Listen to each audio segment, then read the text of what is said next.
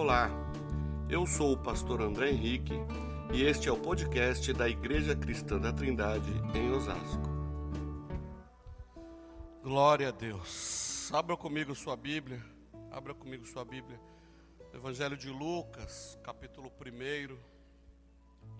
Semana passada nós falamos um pouco aqui sobre a pré-existência de Cristo aquele que desde antes da fundação do mundo, desde antes de tudo, ele já estava, ele já existia. Aquele que era a palavra, o Verbo, estava com Deus. O Verbo que está desde a eternidade. Então nós falamos sobre a pré-existência. E hoje nós vamos falar um pouquinho sobre a anunciação da encarnação. Semana que vem nós vamos falar sobre a encarnação de Cristo. Mas aqui hoje nós vamos falar um pouquinho sobre a anunciação. E o que, que o anjo veio anunciar? Aquele filho de Deus, o Cristo pré-existente, precisou ser encarnado para nos reconciliar com o Pai, devido à questão do pecado, né? A quebra do relacionamento com Deus foi, foi feita por causa do pecado, lá no Éden. Então, para que houvesse a remissão dos nossos pecados, precisaria haver um derramamento de sangue. E como o pecado foi algo na esfera divina que afetou o relacionamento com Deus, somente o sangue divino poderia ser derramado. Não seria o meu sangue, o seu sangue que iria resolver essa questão. Precisaria ser um sangue divino. E como que isso iria acontecer? Qual era o plano para isso? Era o plano da salvação. Era a encarnação de Cristo. Então, antes da encarnação, houve a anunciação. E aí nós vamos falar um pouquinho sobre isso. Ah, aí você já abriu aí em Lucas 1, vamos ler a partir do versículo 26. No sexto mês, o anjo Gabriel foi enviado por Deus a uma cidade da Galiléia chamada Nazaré. Ele foi a uma virgem comprometida a casar-se com um homem chamado José da descendência de Davi. O nome dessa moça era Maria. O anjo veio onde ela estava e disse: Alegra-te, agraciada, o Senhor está contigo. Mas ao ouvir essas palavras, ela ficou muito perturbada e começou a pensar que saudação seria essa. E então o anjo lhe disse: Não temas, Maria, pois encontraste graça diante de Deus. Ficarás grávida e darás à luz um filho a quem darás o nome de Jesus. Ele será grande e será chamado Filho do Altíssimo. O Senhor Deus lhe dará o trono de Davi, seu pai, e ele reinará eternamente sobre a descendência de Jacó, e seu reino não terá fim. Então Maria perguntou ao anjo: Como isso poderá acontecer se não conheço na intimidade homem algum? O anjo lhe respondeu: O Espírito Santo virá sobre ti e o poder do Altíssimo te cobrirá com a sombra. Por isso, aquele que nascerá será santo e será chamado filho de Deus. Também Isabel, tua parente, espera um filho sendo já idosa. Aquela que era estéril está de seis meses, porque para Deus nada é impossível. Maria então disse: Está aqui a serva do Senhor, cumpra-se em mim a tua palavra. E o anjo a deixou e, o e partiu. Paizinho, fala conosco agora através da tua palavra. Derrama da tua unção sobre nós aqui, ó Deus. Usa a minha boca para trazer o recado do Senhor. Ó Paizinho, que saiamos aqui cheios de Ti, que nós saiamos aqui, aprendamos com a Tua palavra e possamos viver a Tua palavra, Senhor. Usa-nos para a glória do Teu nome, essa oração que eu te peço, Senhor, e faço, no nome de Jesus. Amém. Glória a Deus. O Evangelho de Lucas, ele foi escrito para servir de instrução a um certo Teófilo. Nós vamos ver aí nos primeiros quatro versículos Lucas mencionando que ele fez um estudo, fez uma pesquisa para falar minuciosamente dos fatos que haviam acontecido a respeito de Jesus. Há uma grande discussão sobre quem é esse Teófilo. Se uma pessoa realmente ou se era um um, um pseudônimo, um nome secreto aí, né? Isso aí, um nome secreto de alguém, porque Teófilo quer dizer aquele que ama a Deus, né? O amante de Deus.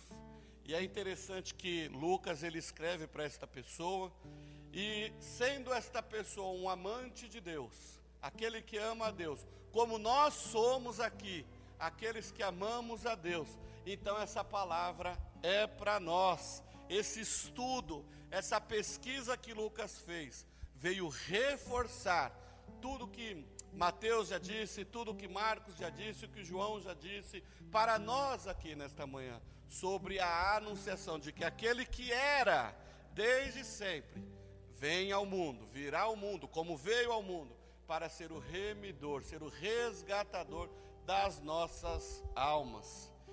Nós vemos também no começo do capítulo 1, além do anúncio de Teófilo, né, a pesquisa feita a Teófilo, nós vamos ver um nascimento miraculoso, algo fantástico. Nós vamos ver o anúncio, o, o anúncio também do nascimento de João Batista. Ora, Isabel, uma mulher estéril, já de idade avançada, também que orava a Deus, vivia junto com Zacarias pedindo a Deus que fosse-lhe concebida a graça de ter um filho. E o anjo Gabriel aparece a ela também e anuncia, aparece a Zacarias e anuncia a ele que ele teria um filho.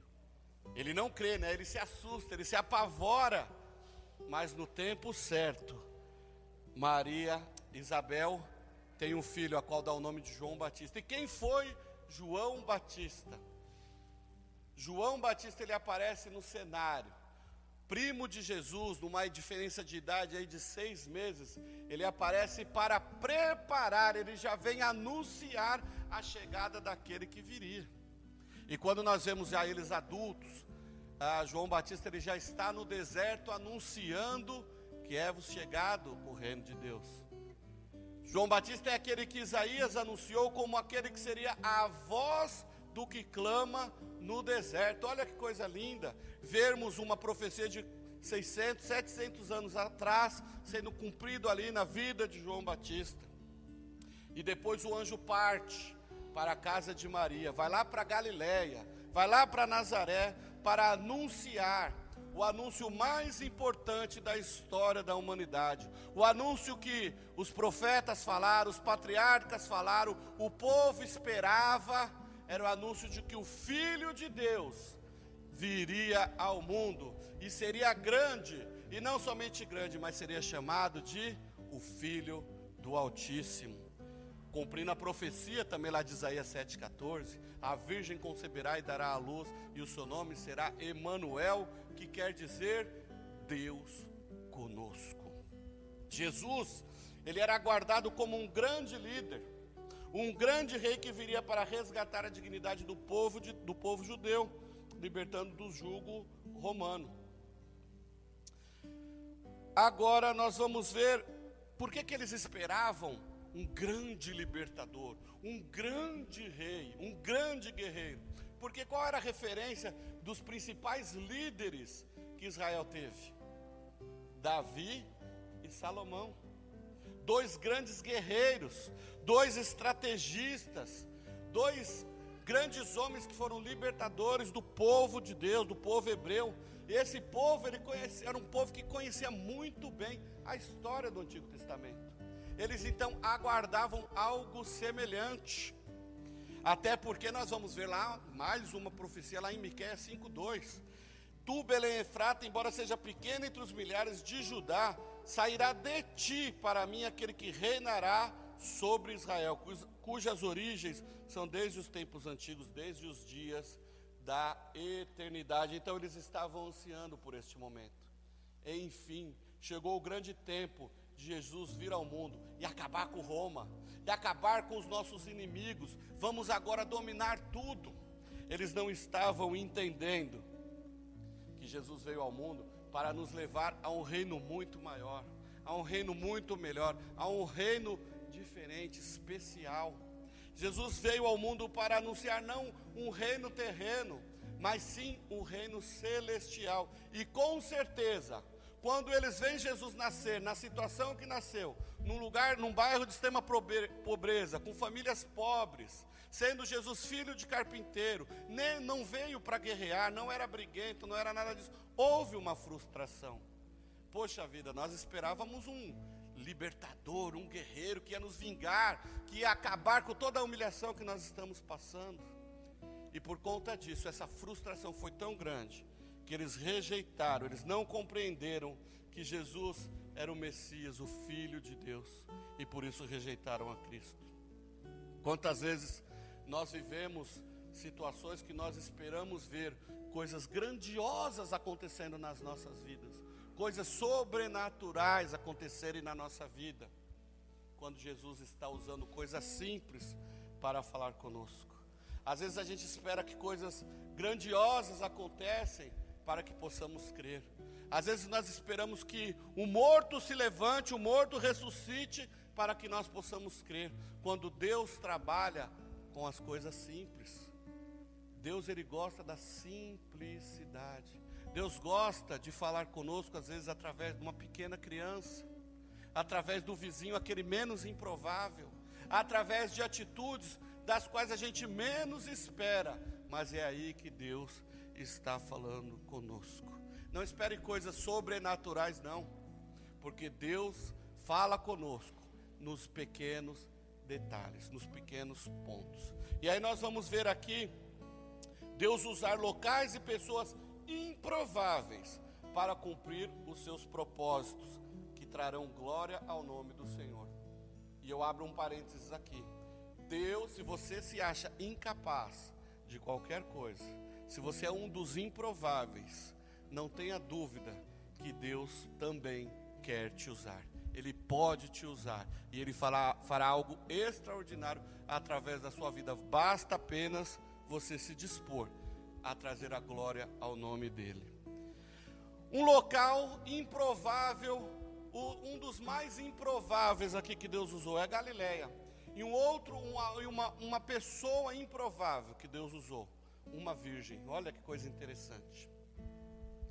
Vamos ver dois pontos dos improváveis que são usados por Jesus. No sexto mês, o anjo Gabriel foi enviado a Galiléia, uma, chama, uma cidade chamada Nazaré, a uma virgem comprometida a casar-se com um homem chamado José. Dois personagens improváveis. A região da Galiléia era improvável por quê? Olha que coisa interessante. A Galiléia era uma região de judeu, só que era numa divisa com os povos gentios. A Galiléia, então, havia um povo misto judeus eram influenciados pela cultura pagã, pela cultura gentia. Então, os demais judeus da região ali da Palestina olhavam para eles com desprezo. Poxa vida, ali não tem, o pessoal ali não é legal. Depois nós vamos ver outro texto, né, que quando perguntam, né, pode vir alguma coisa boa de Nazaré? Nazaré era uma, é uma cidade, era um local desprezado. Era desprezado pelo, pelo restante do povo, sabe aquela é aquela gentalha. Craig Kinner diz que era um vilarejo insignificante. Um vilarejo insignificante. Só que muitos deles haviam esquecido da profecia lá em Isaías, no que, no, que, que diria que no futuro, no futuro seria glorioso o caminho do mar, além do Jordão, a Galileia dos gentios. E esse termo, Galileia dos gentios, está se referindo ali à cidade da Galiléia, a cidade de Nazaré. Uma outra, uma outra, um outro personagem improvável para o nascimento de Jesus, para ser usado por Deus neste momento. Uma virgem. Não havia, bom, pelo menos eu não conheço até hoje, há alguma possibilidade de uma virgem engravidar? Olha aí o improvável mais uma vez acontecendo. Uma mulher virgem engravidar. Normalmente era um tabu no judaísmo um homem cumprimentar ou falar com uma mulher desconhecida. Aproximar-se então de uma mulher comprometida e a cumprimentar podia inclusive ser é, entendido como um abuso de autoridade, um desafio à autoridade. Sendo assim, a missão do anjo Gabriel de informar uma mulher solteira, inelegível, em uma aldeia insignificante, de que ela geraria então ali, numa aldeia insignificante, ela uma mulher comprometida, noiva, virgem, que ela teria um filho, era algo complicado, era algo repleto de obstáculos sociais, mas foi isso que foi feito. a virgem conceberá e dará à luz, e o seu filho se chamará Emanuel, que quer dizer Deus conosco. E olha no versículo, versículo 28, quando o anjo diz para Maria: Alegra-se, agraciada, o Senhor está contigo. Emanuel, Deus conosco, Deus está contigo. A profecia direta de Isaías aqui sendo cumprida.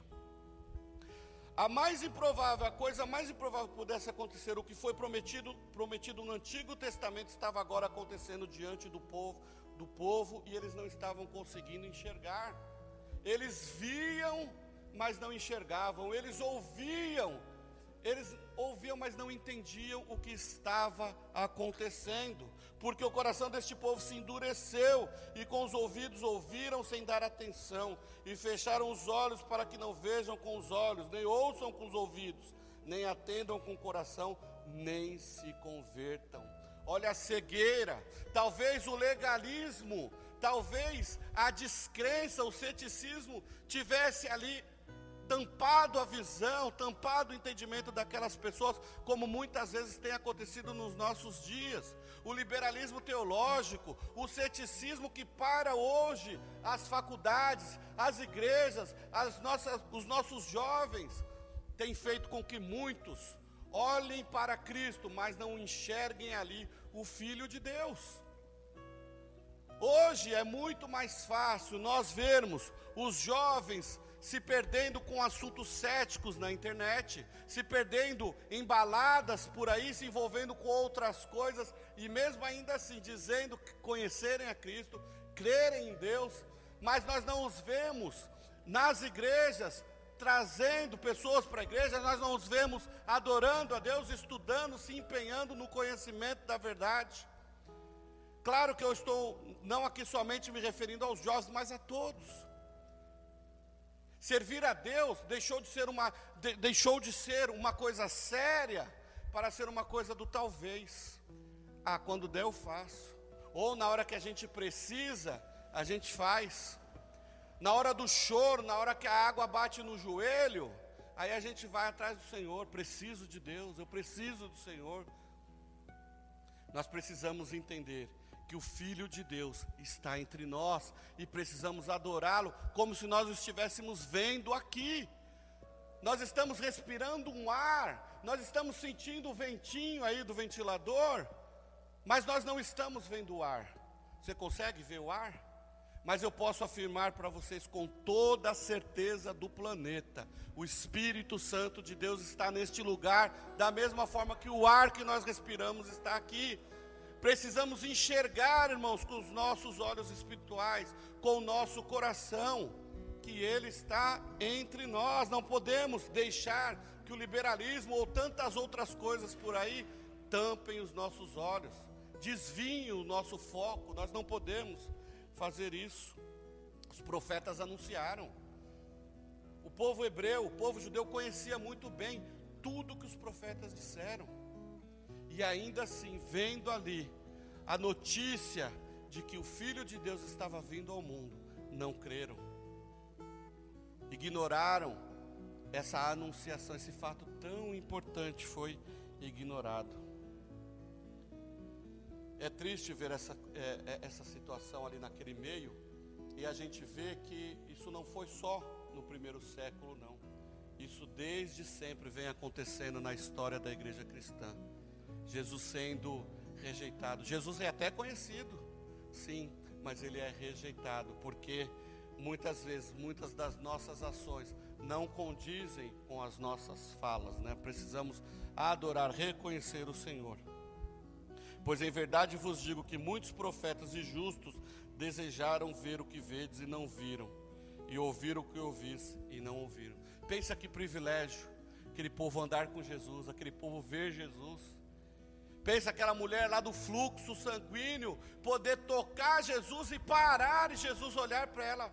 Opa, alguém me tocou, porque de mim saiu o poder. Queridos, nós podemos hoje também atrair o olhar do Senhor. E como nós tocamos o Senhor hoje? Com o nosso coração, com a nossa adoração, com a nossa vida.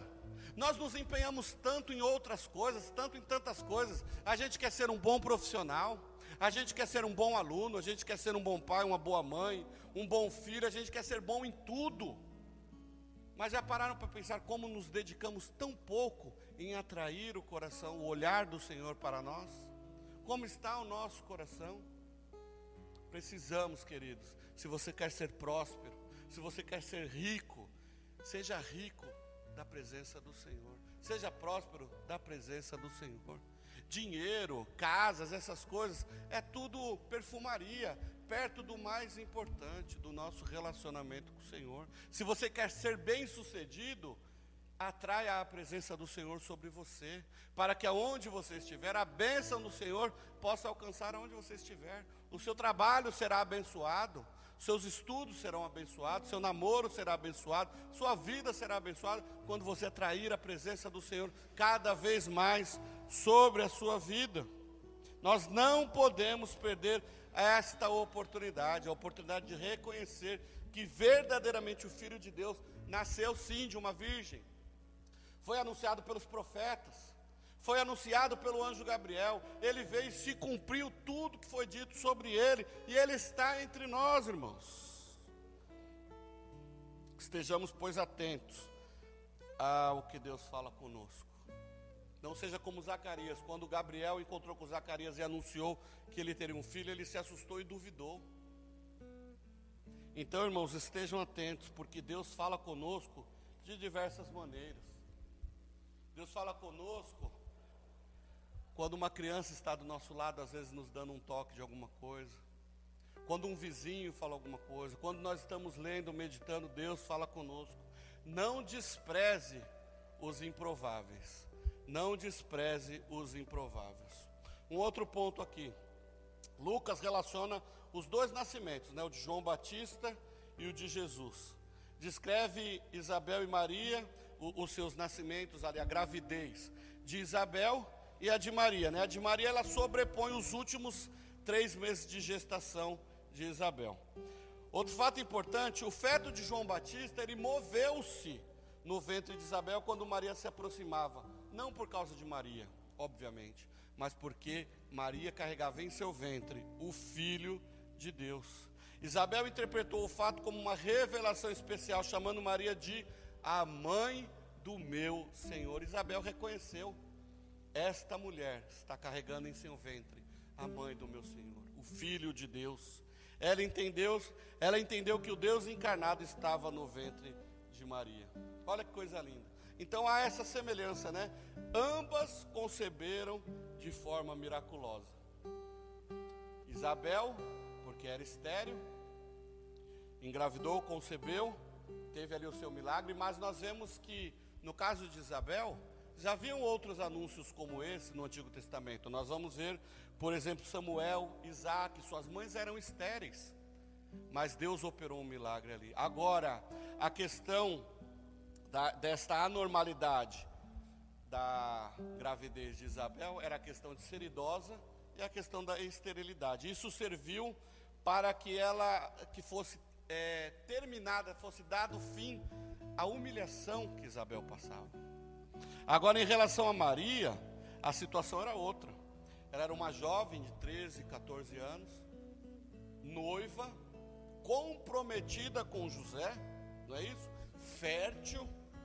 No momento, ela era a, totalmente improvável de ficar grávida ali.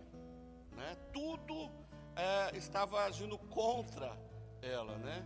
Então, por quê? Porque imagina, uma noiva uma mulher comprometida em casar-se, aparecer grávida. Uau! E agora? Os olhares de todos estão ali para ela, aqueles olhares de, eh, de acusação, de perseguição. Mas Maria, ela não temeu. É interessante que nós vamos ver lá em Mateus 1, José, quando ele sabe que Maria está grávida, o que ele faz? Ele secretamente a abandona. E por que, que ela faz isso? Olha o amor de José por Maria. Se José, sabendo que a sua noiva está grávida, o filho não é dele, se ele faz uma acusação formal ali, olha, esta mulher é uma adúltera, ela me traiu, ela poderia ser condenada até ao apedrejamento, até a morte. Mas José, sabendo disso, o que faz? Vou-me aqui, ó, discretamente, sem ninguém perceber, eu vou, ó, sair fora, porque aí eu não vou fazer nenhuma reclamação, eu saio do cenário e a vida segue. Assim a vida da, da Maria, a vida de Maria e a vida da criança não corriam perigo, mas o anjo chama José. José, pode voltar, fique com Maria, porque ela está carregando no seu ventre o filho de Deus. E José vem e fica com ela, dá toda assistência a ela, porém só a toma como sua mulher após o nascimento de Jesus. Aqui nós vemos que Deus demonstrou a sua soberania, não só sobre a natureza, mas também sobre as exigências da lei. E Maria demonstrou a sua obediência a Deus. Embora pareça que Maria tenha transgredido a lei por engravidar, não foi isso que aconteceu, porque como nós vemos, nós falamos aqui em Isaías 7,14, tem a base bíblica, há a profecia, há a notícia de que uma virgem viria, conceberia e daria e, viria a dar a luz. Não é isso? Então o povo sabia disso. Maria sabia que tinha tudo a, per a perder em termos humanos se obedecesse à voz do anjo, mas ela não questionou. Ela não pensou duas vezes. Não se trata de uma transgressão à lei, mas sim de aceitar e obedecer o Espírito Santo, a despeito de pessoas como José, que estava preocupado com a lei, preocupado que se alguém soubesse que realmente estava acontecendo, Maria corria risco de vida. Maria pensou, não pensou na sua vida, mas pensou em obedecer a Deus. Aí eu fico a pensar: o que, que você tem de tão importante em sua vida que você não possa abrir mão para obedecer ao Senhor. Porque muitas vezes nas nossas vidas, no nosso dia a dia, é tão difícil obedecer ao Senhor. Será que nós estamos colocando realmente a nossa vida com Deus em prioridade? Será que o meu testemunho é prioridade? Será que obedecer pai e mãe é, é, é, é, prioridade? Porque a palavra de Deus diz para honrarmos pai e mãe. E quando honramos pai e mãe, estamos honrando o nosso Deus. Quando somos honestos no nosso serviço, honramos o nosso Deus. Quando somos honestos, aonde estivermos, estamos honrando a Deus. Quando testemunhamos Cristo, estamos honrando a Deus. Que, que é tão difícil então obedecermos a Deus? Precisamos ajustar os nossos focos e entender que nada é mais importante nas nossas vidas do que obedecermos a Deus. Outro ponto, o anjo veio a Maria e disse: Alegra-te, agraciada. Olha que coisa linda. Alegra-te, agraciada. Maria, ela foi um receptáculo de Deus. Maria, ela recebeu previamente, prevenientemente da graça de Deus. Aqui nós vemos a graça preveniente de Deus operando antecipadamente sobre a vida de Maria. O Senhor está contigo. O filho que nascerá de você é o Emanuel profetizado lá em Isaías 7.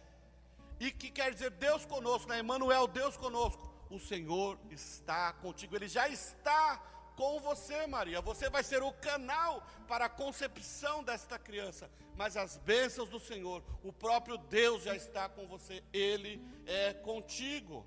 Maria, ela recebeu da graça de Deus para cumprir um propósito particular de dar a luz a esse filho. Olha que bênção. Maria, ela, como eu disse, ela foi o receptáculo, ela recebeu antecipadamente a bênção. Maria não é aquela que dispensa a bênção sobre nós, como alguns dizem por aí, que Maria, ela abençoa também, assim como Jesus. Não. Maria, ela foi usada por Deus para trazer o seu filho ao mundo. Ela foi uma recebedora de bênçãos. É interessante que nesse, na história da, da, do nascimento de Jesus, inexiste a sugestão de que o favor divino a eximiria, eximiria de Maria da necessidade de crer em Jesus para ser salva, ou que isso colocaria ela no nível de igualdade com, como o Salvador em relação ao mundo. Ou seja, Maria ela teve um papel muito, mas muito importante na concepção dessa criança. Mas Maria era uma humana como eu e como você. O fato de ser usada para trazer o Filho de Deus ao mundo não a fez uma santa. Maria ela, podia, ela trouxe o Filho de Deus ao mundo, mas se ela não cresce no Salvador do mundo, ela também não teria sido salva, não. Assim como eu e você precisamos crer em Jesus Cristo como Senhor e Salvador de sua vida. Somente Deus é o dispenseiro da graça sobre a humanidade. Agora, como que isso pode acontecer, né? Maria, ela ficou assustada diante do anúncio de Gabriel. Se Maria fosse então uma santa, tornara-se uma santa, fosse cheia de graça, sem pecado, sem mais nada, sendo ela depois, né, como a Igreja Católica diz, a intermediadora entre nós, se ela fosse tudo isso, ela não teria se assustado com o relato do anjo. Ela se assusta, o anjo precisa acalmá-la diante desta notícia. Calme-se, mulher. Você foi agraciada. Deus olhou para você e achou você uma mulher favorecida. Aí eu, a gente pode pensar, né? Mas o que Deus viu em Maria para escolhê-la para ser a, a, a mãe de Jesus?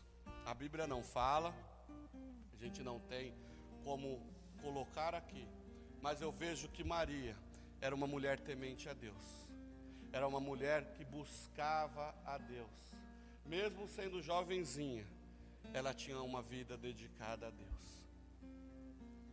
Deus pode olhar para você nesta manhã também e achar graça na sua vida e te favorecer com a sua graça sobre a sua vida. Jesus ele quer, ele busca adoradores que o adorem verdadeiramente em espírito e em verdade. Será que quando Jesus olha para a sua casa, Será que quando Jesus olha para a sua vida, será que ele está encontrando uma pessoa também temente a Deus? Uma pessoa com qual Deus possa se agradar? Uma pessoa com a qual Deus confie?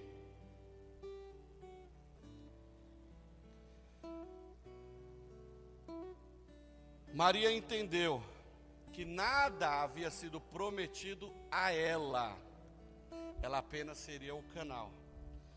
Mas havia a promessa sobre a vida daquela criança, que seria grande e chamado Filho do Altíssimo. Maria só precisava obedecer, e foi exatamente o que ela fez. Em nenhum momento ela duvidou.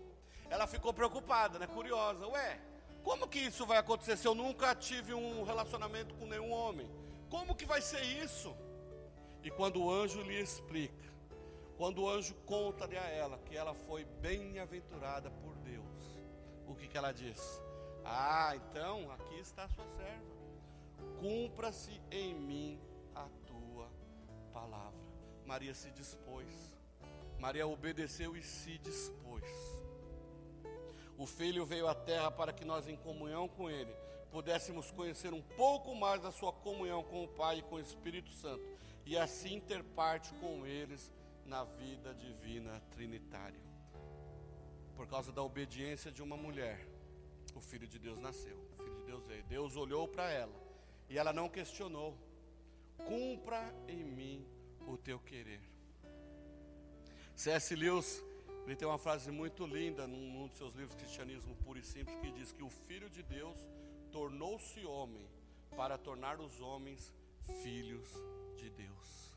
Essa foi a anunciação que Lucas fez a que o anjo fez a Maria: Eis que a Virgem, você, a Virgem, conceberá e dará a luz ao Filho de Deus.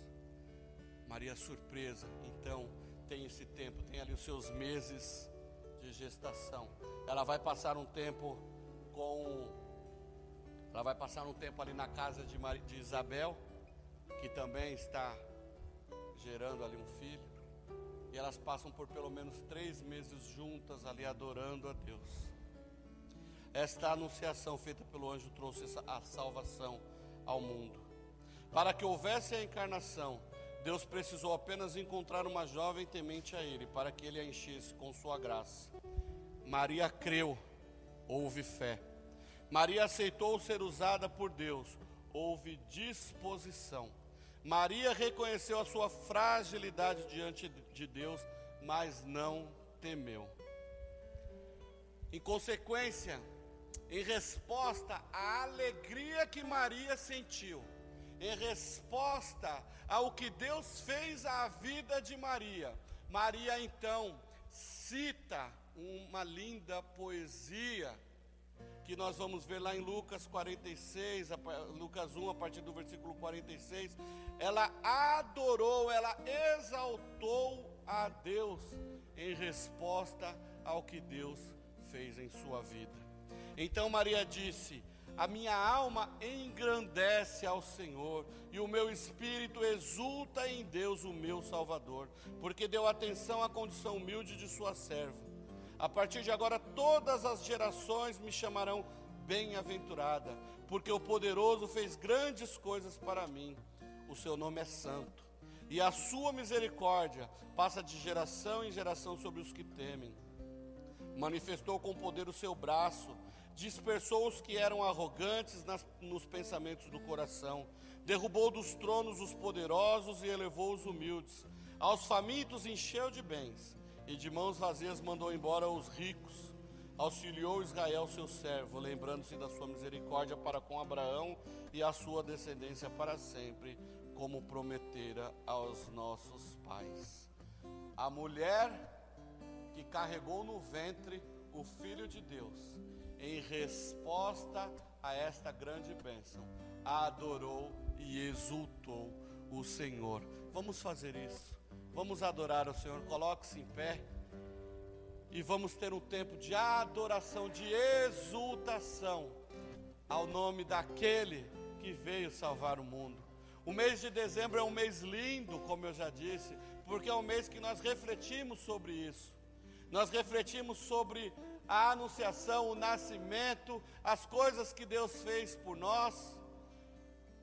E nós precisamos parar também para exultar, para glorificar o nome do nosso Deus por tudo que Ele tem feito por nós. Então adore ao Senhor. Se você gostou deste podcast, siga-nos em nossas redes sociais: youtube.com/barra ictosasco, Instagram arroba ictosasco e facebook.com/barra ictosasco.